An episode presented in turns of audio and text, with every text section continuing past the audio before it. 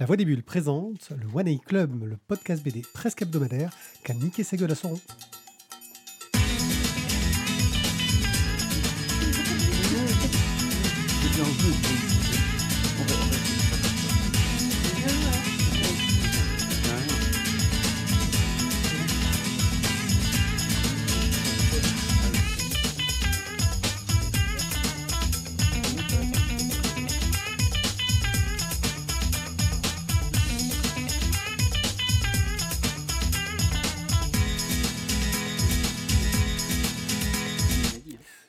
gens, euh, je suis One Pied, je suis votre autre votre hôte et votre autre aussi sans doute pour ce podcast fantastique où euh, notre cher Tizak va vous chanter de nombreuses chansons car il aime chanter. Salut Ti, ça va Bonsoir. tout à l'heure? Ouais, ça va bien. tu, tu te remets euh, de tes difficultés euh, Ouais, je m'en remets un petit coup. Voilà.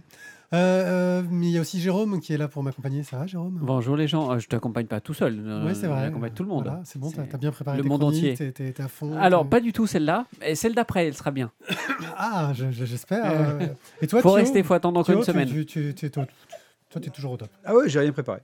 Donc je suis au top. Mais Ouais. ça, c'est une question d'habitude. Mais Mais tu prépares rien, tu es au top du Ah ben, c'est ça, c'est ça. Ben, en fait, t'es jamais déçu par ce que tu fais parce que c'était pas prévu que tu Bah, fasses mieux. c'est- tu vois, il y a une forme de stabilité dans ce que tu proposes. Une continuité. Mes élèves, A Club, c'est une vraie mes élèves, de- mes élèves me disent pareil en fait. C'est Mm. c'est ça.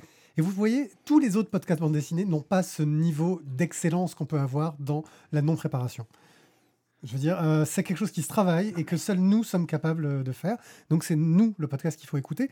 Parce qu'on va vous parler euh, d'un vieux policier dans Inspecteur Balto, euh, de pauvres personnes euh, éjectées de leur ville dans un monde post-apo euh, dans Détour par Epsilon, d'un Paris où euh, les fées ont débarqué euh, dans, je sais, je sais pas, c'est 19e siècle, ouais, ça doit être ça. hein. Dis- euh, le, le- non, les années folles. Les années folles, ouais.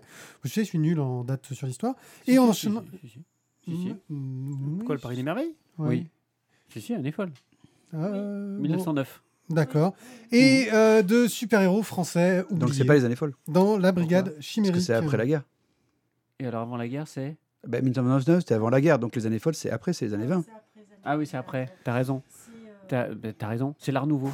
Oui, c'est l'art nouveau. oui. Oh putain, c'est l'art nouveau. T'as raison. tu, tu vois Moura T'as raison. Non, raison. il a raison. Il a raison. Excusez-moi, Il a raison. je vais vous laisser. C'est bon, j'ai repris l'historien sur l'histoire. Il a raison. Non, non, il a raison. Bravo, bravo. Ouais, Il a raison. winner.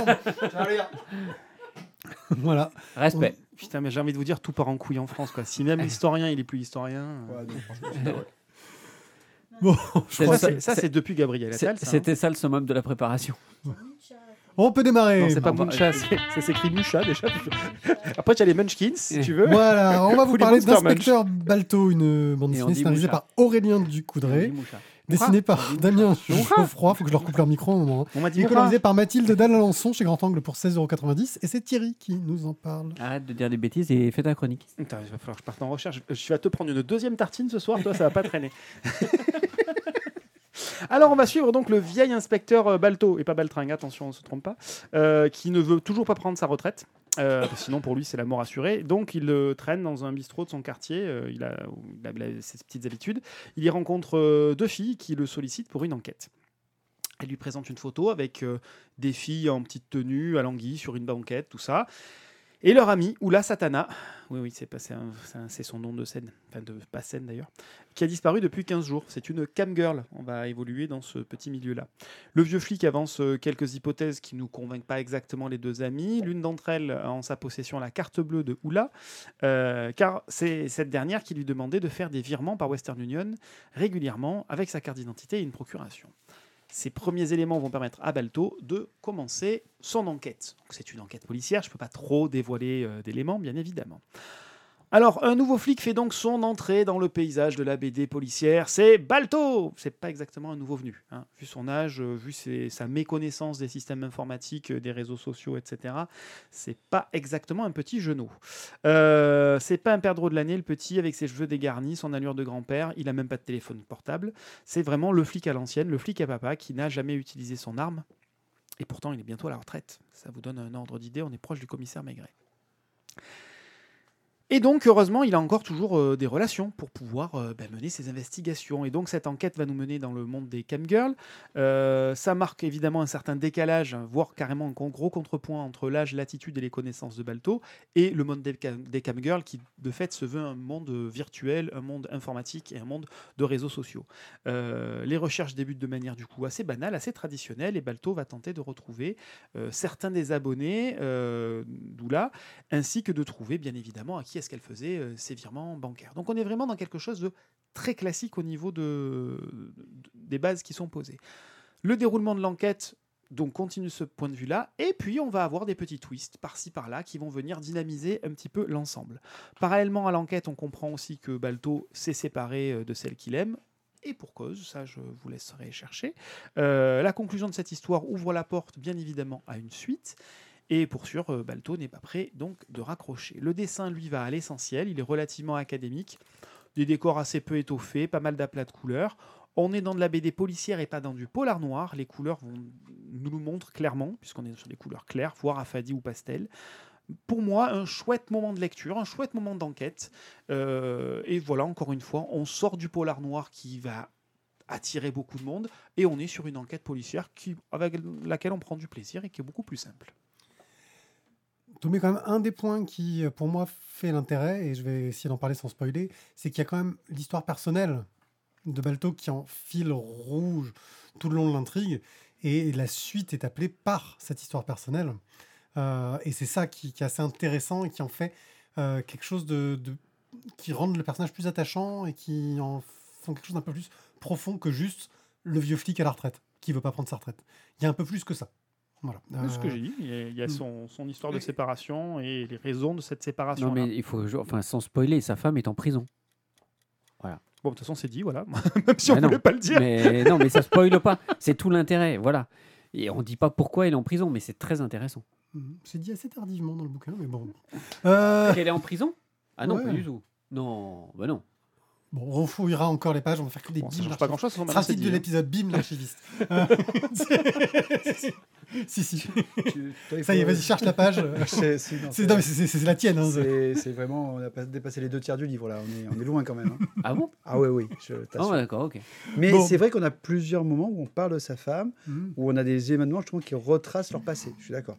Mais là, le, le pourquoi est-ce que d'un coup l'appartement est vide, et, enfin pourquoi est-ce qu'il est, il est vide et qu'elle s'occupe du chat, c'est parce que justement. euh, D'accord. Lui, toi, tu, tu ne le diras pas. Le- il ne faut pas le dire. Oui, c'est Bruno. Thio, continue. Ton, ton Ouais, il faut pas parler de Bruno, ça c'est clair. opinion. De Bruno. Il faut pas parler de Bruno. Euh, Balto, bah écoute, moi euh, je m'attendais à un petit polar à la cool, enfin un petit polar mais sans, euh, voilà, un peu vieillot. Et en fait finalement, euh, bah, je l'ai trouvé, euh, même s'il est vieux, je l'ai trouvé hyper, euh, hy- hyper, euh, hyper dynamique notre Balto quoi. Et même au niveau de l'enquête, tu vois, tu te retrouves donc dans un monde de numérique. Alors du coup, il se fait aider, il est, euh, il est, euh, il est in- intéressé, il a ses petites, euh, ses petites entrées. Une enquête sympa, voilà, je dirais pas plus. Ouais, c'est ça. C'est ça. Donc, Après, ça peut, ça peut amener une suite, peut-être, mais euh, Oui, sûrement.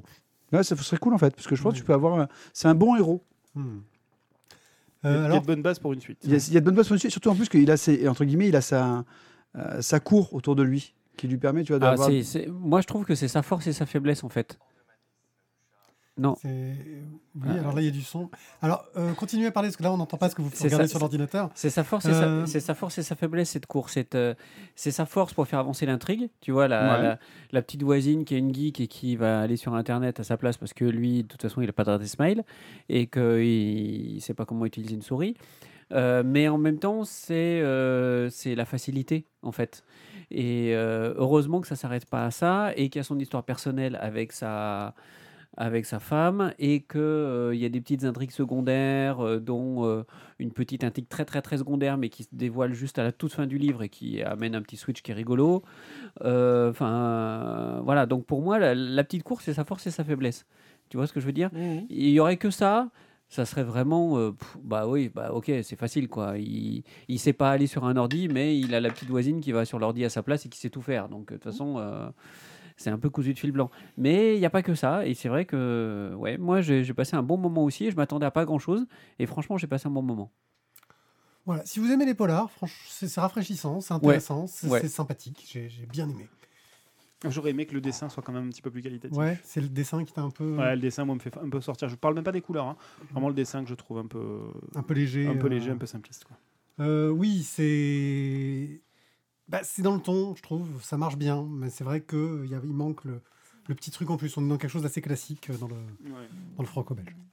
Euh, Inspecteur Balto, le tome 1, de Aurélien Ducoudray au scénario, Damien Geoffroy au dessin et Mathilde Dalançon à la couleur, chez Grand Angle pour 16,90€. Donc je vais quand même rendre à César, c'est pas les deux tiers, c'est le premier tiers du livre. Premier tiers du livre, voilà. Premier tiers, page 20, page 19, page 20, sur un truc qui fait 60 pages. Premier tiers.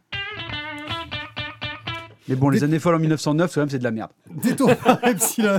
On est d'accord. J'ai toujours pas trouvé la prononciation. Scénarisé, de dessiné, colorisé par En Lolita tchèque. Ouais, on est d'accord. Couturier. Oui, en tchèque. Bon, d'accord. Aux humanoïdes associés pour 19,95€. Jérôme. Lolita Couturier, c'est son premier album. Elle sort d'Angoulême. Euh, elle sort du master euh, BD d'Angoulême. Et en fait, en sortant, c'est à la fois son, son projet de fin d'études, parce que vous savez que les, les, étudiants, lorsqu'ils sont en dernière année de master, ils doivent faire un projet pour valider leur année.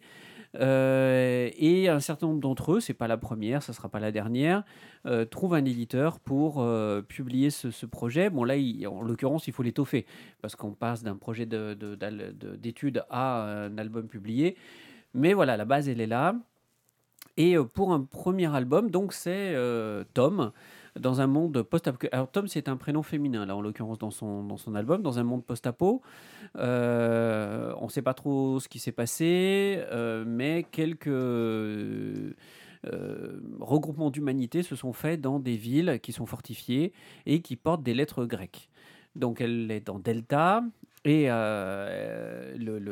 son copain qui la met enceinte la fout à la porte. On sait pas trop, enfin de mémoire, on sait pas trop pourquoi. Euh, mais voilà, elle se fait foutre à la porte.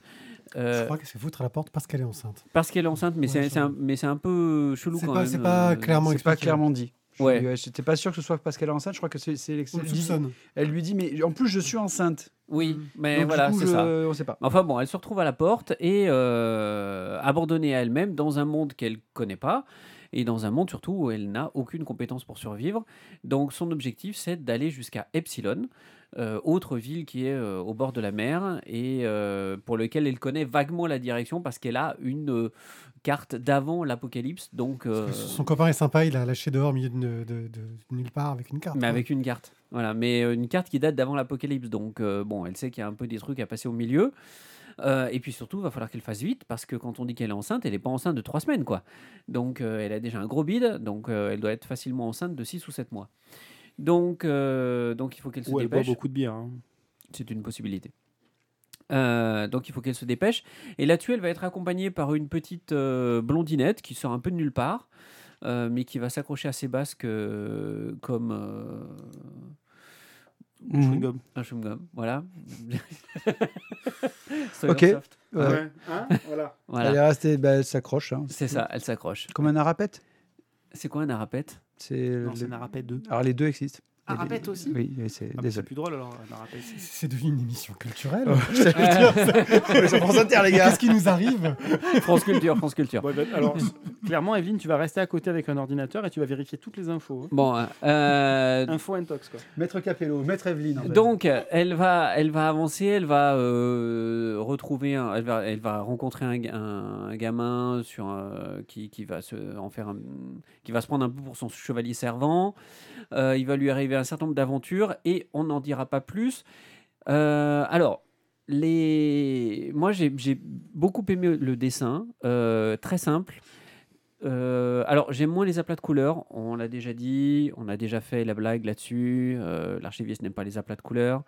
Je reconnais que c'est assez fade. Euh, tu te fais des blagues tout seul. euh, on se souvient pas avoir dit ça, mais. ben, si, si, si, si, si. Ça t'avait marqué, on t'a touché, Euh, désolé, euh, on t'a touché dans ton estime, on pensait ça. pas. Voilà. C'est le nom provençal. Et euh, mais à part ça, moi j'aime bien l'ambiance, l'atmosphère.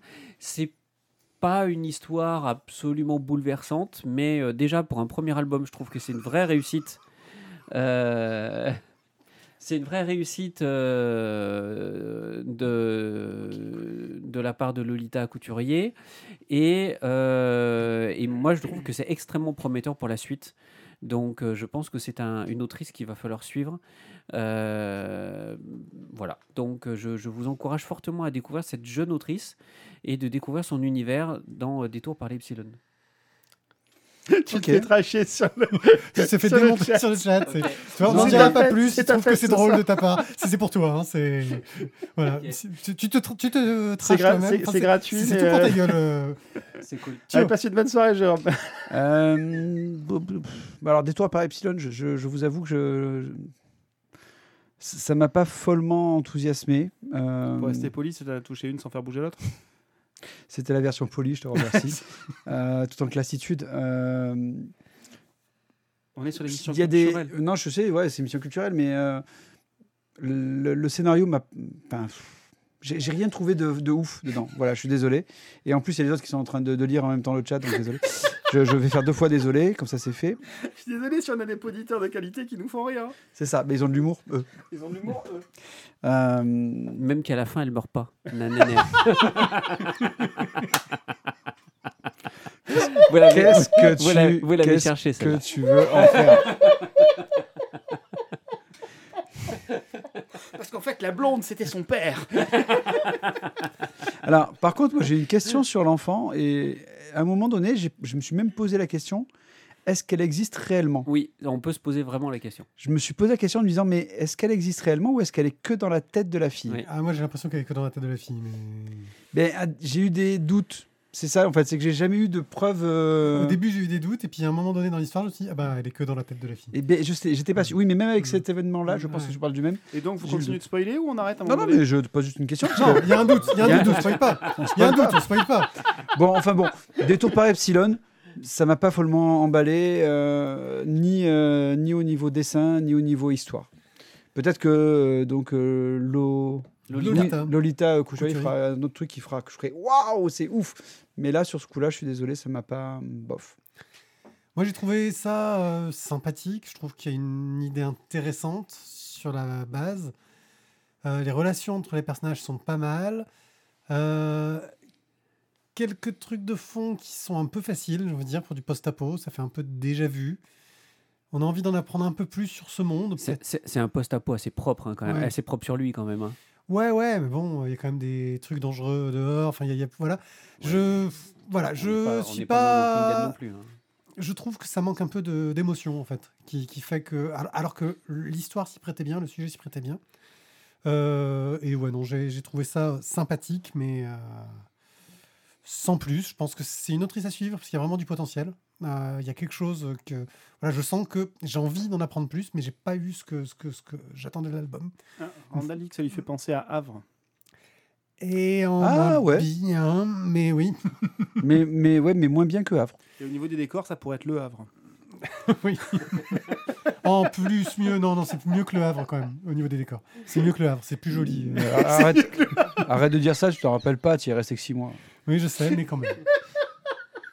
Euh, je veux dire, les seules images du Havre que j'ai, c'est dans les bouquins de Géo, ils te montrent qu'il y a un grand port euh, moche. Et c'est tout. bon, je crois qu'il est temps de faire de la pub. Vous aimez la précision, vous aimez la préparation, vous aimez les choses claires et nettes. Vous Euh, aimez les fins d'histoire vous aimez les fins d'histoire. hein Euh, vous n'aimez pas les surprises. Rejoignez-nous et soutenez-nous dans notre podcast. Grâce au talent de l'archiviste, vous aurez des infos historiques précises et claires. Grâce à la mauvaise foi de Tizak, vous saurez enfin ce qu'on doit penser de nos politiques.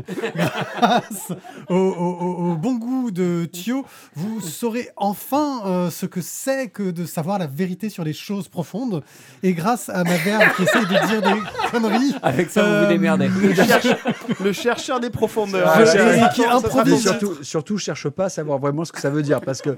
si, si à mon avis, tu essaies de mettre des mots derrière, je pense que je peux finir en prison pour ça. hein. Tu- tu- je suis totalement en impro total sur ce que je suis en train de raconter, donc Ah c'est normal ça- que ça n'en voit- rien. ça franchement, ça se sentait pas du tout. Mais il faudrait quand même remercier euh, Matt Deka, Siobhan, euh, Warloff, euh, Stéphane, Cobal et Boob qui nous soutiennent sur Tipeee. Faites euh, quand même, c'est vachement bien euh, de nous soutenir. Mais bien sûr, vous pouvez parler de nous sur les réseaux sociaux, c'est toujours un plaisir. Donc n'hésitez pas à aller sur tipeee.com slash la voix des bulles. Donc, euh, Merci Randall, j'aime bien celle-là. Voilà, il y a des blagues dans le chat. c'est dommage que dur. personne vienne, hein, parce que Il y a une bonne on se marre bien dans le chat. Non, faut... Faut quand, faut quand même qu'on fasse gaffe parce qu'il y a certaines émissions de radio que j'écoute régulièrement en allant bosser. Et euh, quand euh, il y a des humoristes qui clashent un peu comme ça des villes, il y a les politiques qui appellent l'émission de radio, qui appellent la station en disant Dites donc, il faudra arrêter de nous clasher. Et en fait, les humoristes, ils vont faire l'émission d'après dans la ville qu'ils ont clashé. Donc moi, j'ai pas du tout envie d'aller au Havre, hein, je vous le dis. hein. Ouais, mais alors là, je te rassure tout de suite, le, le Havre, ils sont trop contents qu'on prononce les mots Le Havre. N'empêche que la Guadeloupe, c'est un endroit bien pour Havre. Et je pense que Moi, je trouve que franchement, Papé était. euh, Non, c'est très surfait. C'est très surfait. Très surfait. Déjà dans le nom, il y a un souci. Tout ce hein. bleu, franchement, Voilà, c'est d'un chiant. hein. puis, pff, Voilà, C'est plat, propose c'est de faire plat, peu de. Havre. Peau de Havre. Pas de Le Havre, euh, ouais, ah ben non.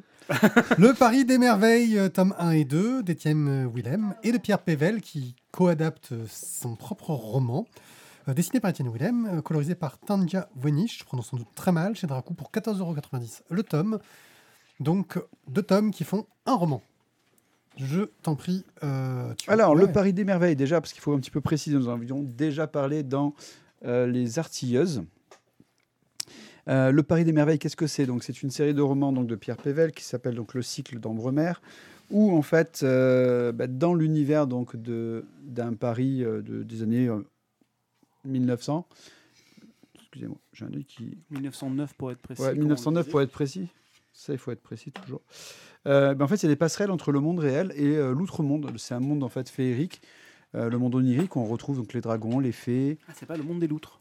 Et euh, tu veux vraiment qu'on commence à mettre des vidéos de loutres qui se qui s'a- qui s'allongent le poil comme ça Tu sais que je les regarde. Franchement, Mathieu.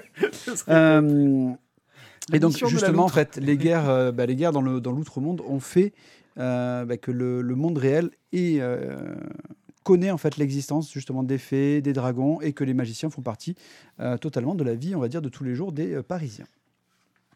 Ça, c'était donc pour parler de l'outre-monde.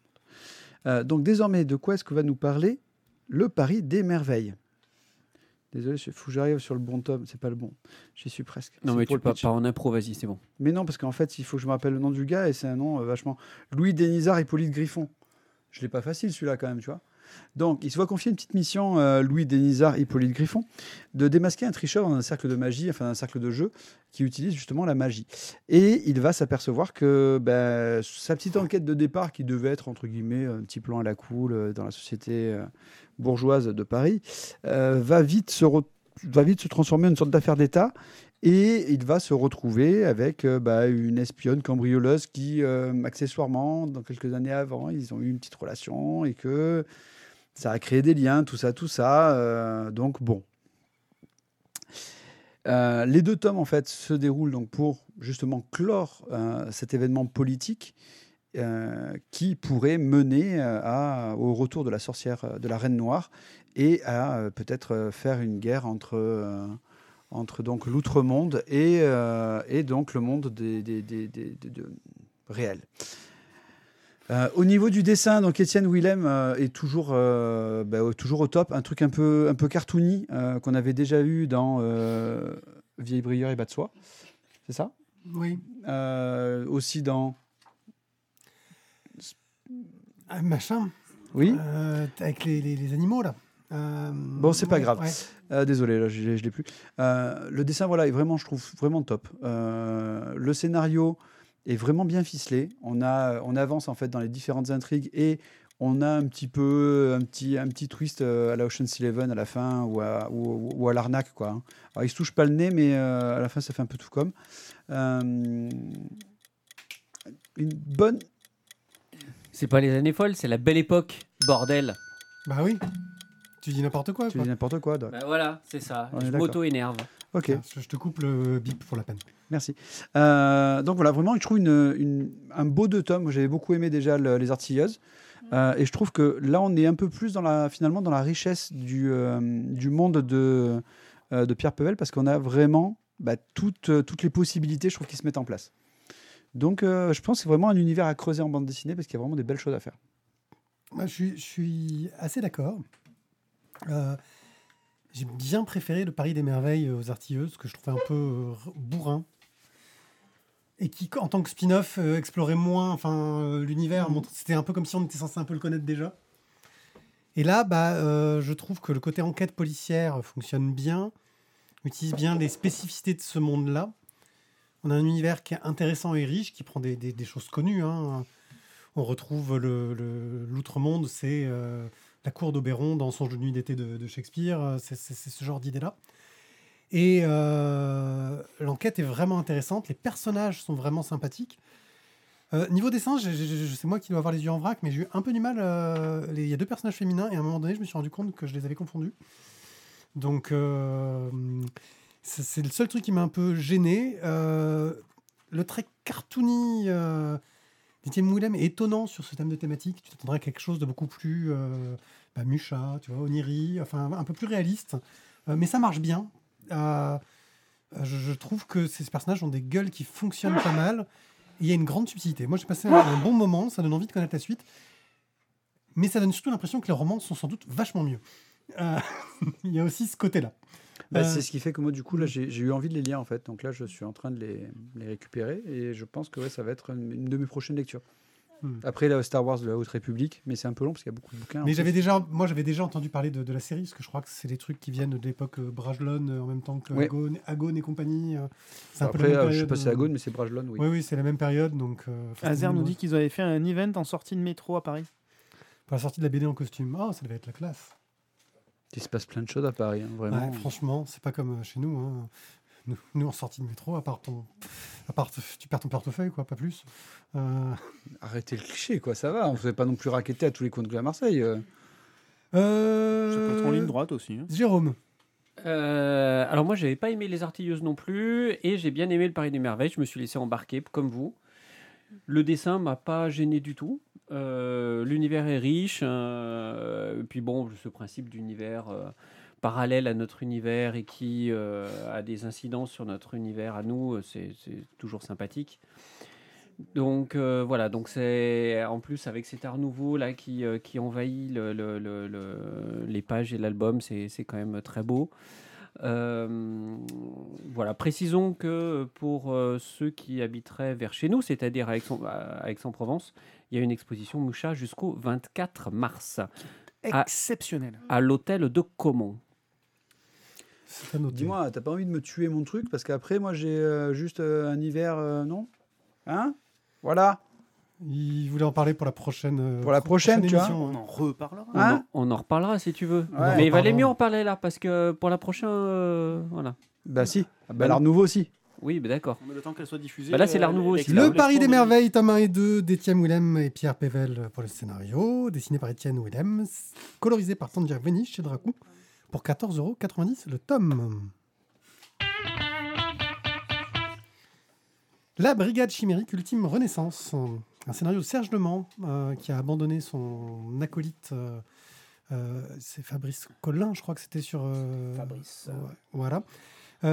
Et qui a changé de dessinateur. C'était Jess dans la première série, mais on y reviendra. C'est Stéphane de Canva au dessin et c'est Lou à la couleur.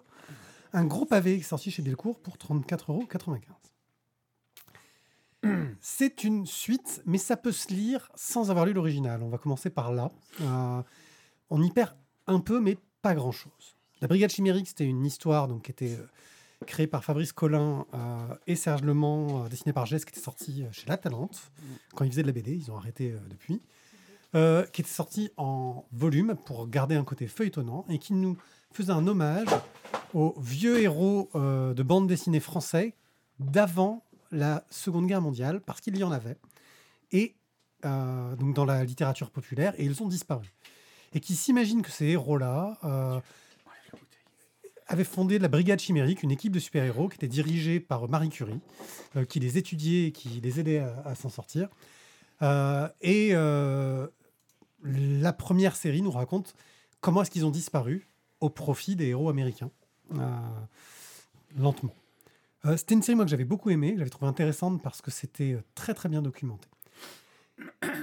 Ultime Renaissance se passe à notre époque, une époque contemporaine, où les super-héros américains sont reconnus et sont censés exister, Mais les super-héros français, bah, il n'y en a pas des masses non plus, ils sont pas très connus. Et il y a un scientifique euh, qui s'appelle euh, Charles Dex, ou ouais, c'est ça. Oui, Charles Dex, parce que forcément, oui, Charles Dex. Il manque le terroir à la fin.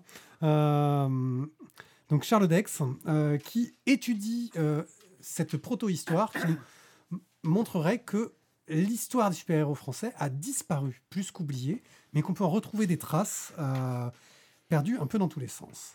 Sauf que bah, il va commencer à se retrouver mêlé à des aventures où des super-héros reviennent pour de vrai. euh, parce que euh, bah, des super-vilains reviennent, c'est un peu le cycle classique, dont un monstre qui va prendre possession de quelqu'un et arriver dans les égouts pour contrôler toute une armée de rats et contrôler les gens au fur et à mesure, et qui est comme l'an- l'annonciateur d'une apocalypse à venir. Sur ce, le gouvernement français essaie d'embaucher Charles Dex euh, et d'autres experts pour essayer de retrouver la trace des autres super-héros qui ont disparu, qui pourraient aider à lutter contre cette créature. Euh, Serge Le Mans arrive à faire quelque chose que je trouve assez réussi dans le côté hommage, c'est-à-dire qu'il va vraiment chercher des euh, héros connus, mais c'est-à-dire que là, plutôt que d'aller chercher les super-héros d'avant-guerre, même s'il y fait encore référence, il s'intéresse beaucoup aux super-héros d'après-guerre. C'est-à-dire ceux euh, qui ont existé, qui ont été créés. On pen- pense à Fantax, euh, on pense à des plus récents, ça va être Foxboy. Hum, euh, euh, il, il- il les traite, il montre comment est-ce que ces personnages-là ont quand même existé et ont disparu euh, de notre imaginaire et qu'on ne s'en souvient pas. Euh, C'est d'ailleurs un des sujets de, de- de- d'une des attractions de- du Futuroscope Du Futuroscope. ouais, tout à fait. euh, Paris, qui, qui reparle aussi de ces personnages-là qui existaient. Euh, et moi, je trouve que l'histoire marche bien. On a une belle histoire d'aventure qui fait un peu penser à Invasion Galactus euh, façon 4 Fantastiques quand même. Euh, beaucoup. hein. Euh, qui marche super bien d'un point de vue super-héroïque au niveau de l'histoire. On voit que c'était fait pour avoir un côté feuilletonnant, mais Delcourt a préféré sortir un gros pavé de la mort. Euh, ça perd un peu de son charme, mais ça marche bien quand même. Le dessin de Stéphane Canva déchire. Moi, j'adore sa, mise en page, son trait, ses personnages. Et c'est vrai que pour avoir un côté plus moderne, plus contemporain par rapport à Jess, c'est vraiment approprié. Ça marche bien. Euh, J'ai passé un très très bon moment parce que bah, euh, ça donne envie de se plonger dans cette histoire de la bande dessinée française qu'on ne connaît pas bien. Et puis c'est aussi une belle, une belle histoire de super-héros. euh, Ah, c'est pas histoire, c'est pas histoire de la BD, hein. Histoire des super-héros français. Oui, oui, de- de- oui, pardon, de ce que je voulais dire, super-héros. Voilà. Bref, euh, Brigade Chimérique, moi j'ai vraiment beaucoup, beaucoup aimé. Coup de cœur? Moi, pour moi, oui, mais après, euh, je, je comprendrais que vous ne me suiviez pas. Bah tiens, Thio, Non, Faudra attendre- non, faudra euh, attendre- Jérôme, Jérôme, faudra attendre le tome 2, non? Pourquoi? Parce pas que- Pourquoi moi? Parce Non, que toi? non, toi d'abord. Allez, Jérôme.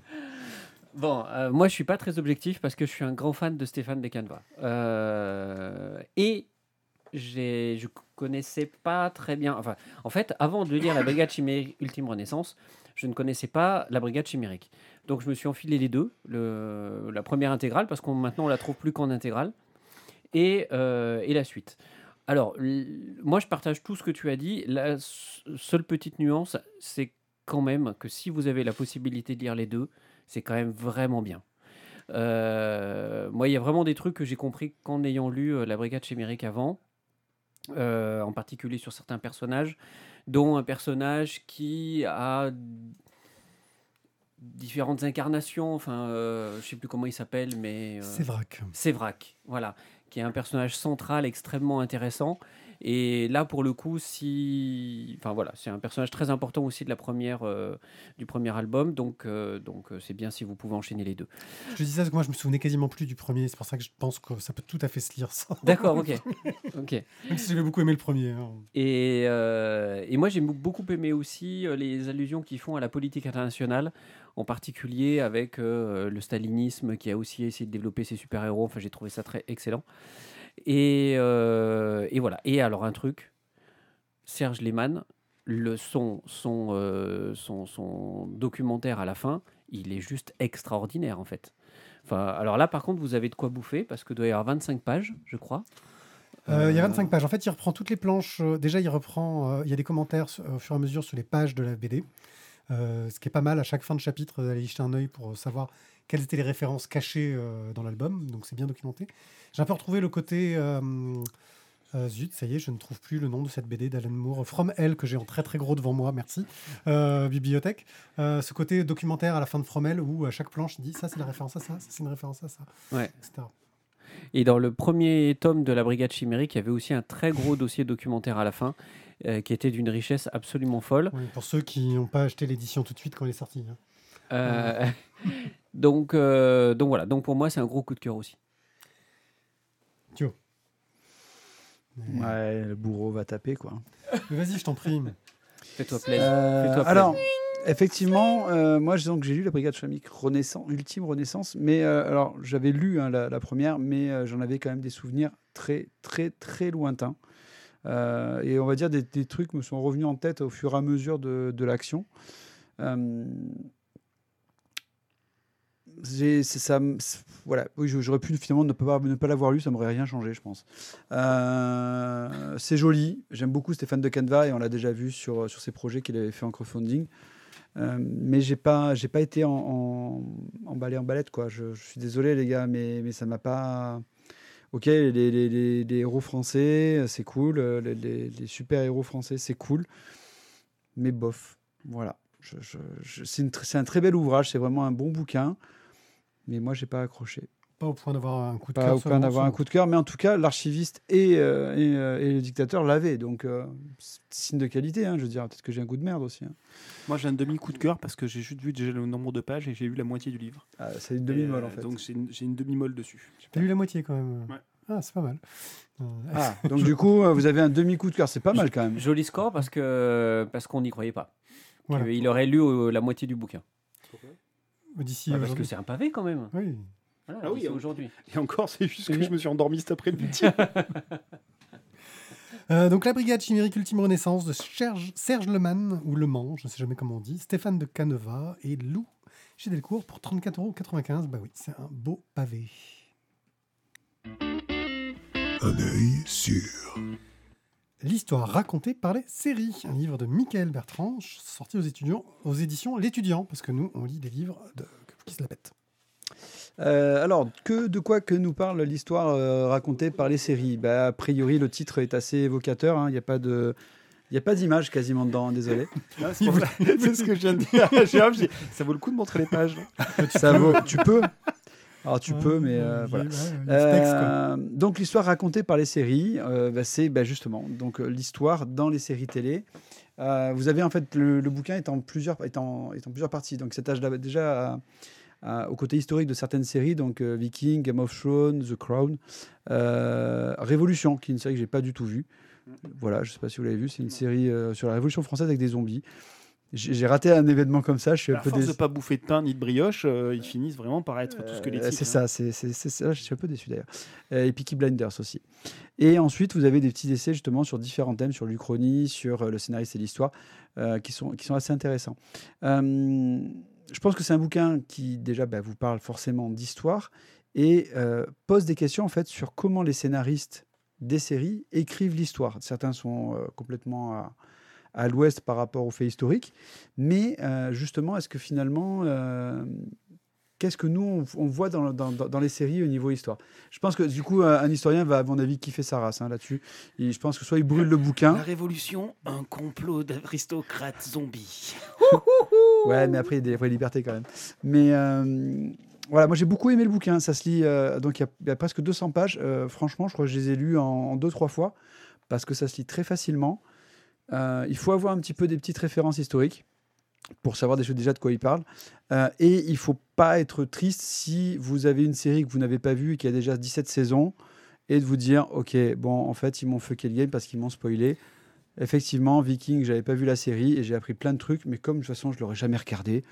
Je C'est une très bonne couilles. série. Moi, moi, moi, j'ai pas vu encore la Mais dernière j'ai- saison de The Crown et j'aime- de The Crown et j'aimerais bien savoir ce qui va arriver. euh, à la, la blonde là. Ah, ouais, Elle- elle- elle- elle je veux dire, je- je-. Alors, je- c'est- me c'est- pas, hein, me C'est vrai, pas. c'est vrai Euh, franchement, The Crown, il y a- il y, a un vrai, là, il y a un vrai truc quand même. Il y, a- il y a un vrai suspense. Il y a un vrai suspense. Par contre, dans Peaky Blinders, pareil, tu vois, je voulais voir la série, bon là, c'est mort. Mais, euh, mais du coup, Il paraît que c'est très bien pourtant. mais pourtant, c'est très bien. Mais après, la, la musique est géniale. s'en fout. Euh, mais franchement, je trouve que c'est un, c'est bon bouquin. Euh, moi, j'ai trouvé ça super intéressant pour. Alors, c'est un bouquin de 2022. Donc, c'est pas non plus un truc très très vieux, donc on- il parle quand même de faits d'actualité, mais qui est intéressant sur le questionnement de l'histoire et des séries télé. Voilà, donc peut-être que, euh, comme je vous disais, un historien, s'il le lit, il va, à mon avis, peut-être me mettre euh, directement sur le bûcher au pilori. On verra, mais, euh, mais c'est un bon bouquin à lire et ça se lit très très vite. Voilà, bonne lecture à vous. Bon, bien. Randall est outré, hein, parce que ça parle d'histoire et ça spoil, c'est qui l'auteur quoi. C'est un certain Monsieur Bertrand et pour le coup C'est aucun, aucun lien. aucun lien, c'est comme vraiment. Dave Stewart. euh, bah, c'est comme Dave Stewart. C'est les mêmes initiales en plus. MB. MB. Milton Bradley aussi. Euh, donc, Les jeux MB. donc, euh, l'histoire racontée par les séries de Michael Bertrand, aux éditions L'étudiant. Et on vous mettra un lien Amazon pour le choper si vous voulez. Ah, Ouais, c'est le jingle pour dire qu'on va dire euh, Ah, au c'est revoir. ça. On dit au revoir. Euh, on dit merci aux gens, c'était cool. Parce que comme maintenant le générique de fin il est court, il faut qu'on ait un petit peu de temps pour euh, dire ça. Euh, Merci les gens, voilà. c'était cool. Voilà, merci. Vous ça pouvez le dire. Ouais, alors moi j'aime bien parce que du coup c'est nous qui disons qu'on s'auto-congratule en fait. hein, C'était super. hein, les gars alors, hein, c'était bien. hein euh, non, je. T'es jamais avec par Euh, soi-même. quand même. ça vous n'avez pas vu le chat de qualité qu'on a eu là? Le nombre de vannes, on a eu des fous rires grâce au chat. quoi. C'est vrai. C'est quelque chose. C'est- ça pas tout le temps. C'est couillon pour les gens qui vont l'écouter en replay. Bah, surtout Après, qu'ils ont hein. pas le Attends, moi, moi, ce qui me fait halluciner, voilà, c'est que Randall a vu Révolution, quoi. Ça qui Ouais. Moi, ça, je kiffe, quoi. Ouais. Mais tu vois, je suis déçu de pas l'avoir vu. Tu vois, les pitch de, ré- de départ euh, bien, Ça retombe. réalisation bien, mais ça retombe vite. quoi. Comme les Ah, bah, c'est comme les. comme les bah. J'allais dire comme les zombies, hein, souvent ça tombe vite. ça, hein. ça manque de hauteur, Voilà. hein, ça, ça plafonne Ouais. un peu là. C'est pour ça qu'ils ont inventé la guillotine, parce que pour les zombies, leur couper la tête, c'est efficace.